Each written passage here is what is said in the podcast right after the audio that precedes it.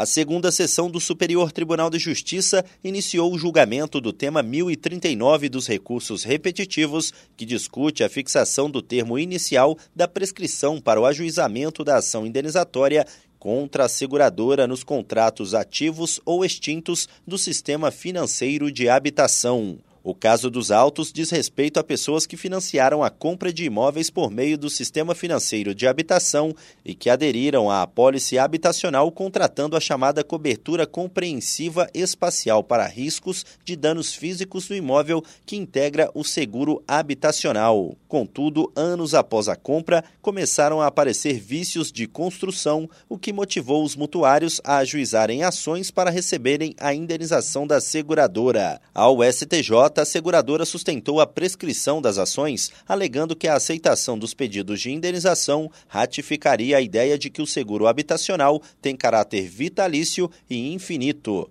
A relatora, ministra Isabel Galotti, propôs a fixação da seguinte tese.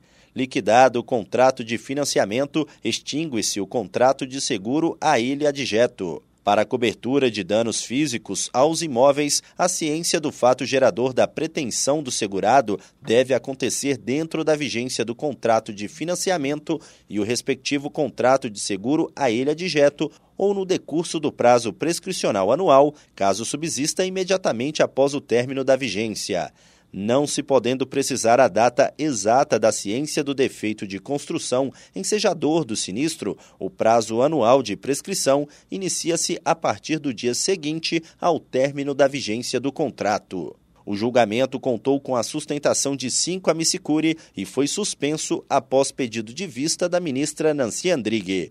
Do Superior Tribunal de Justiça, Tiago Gomide.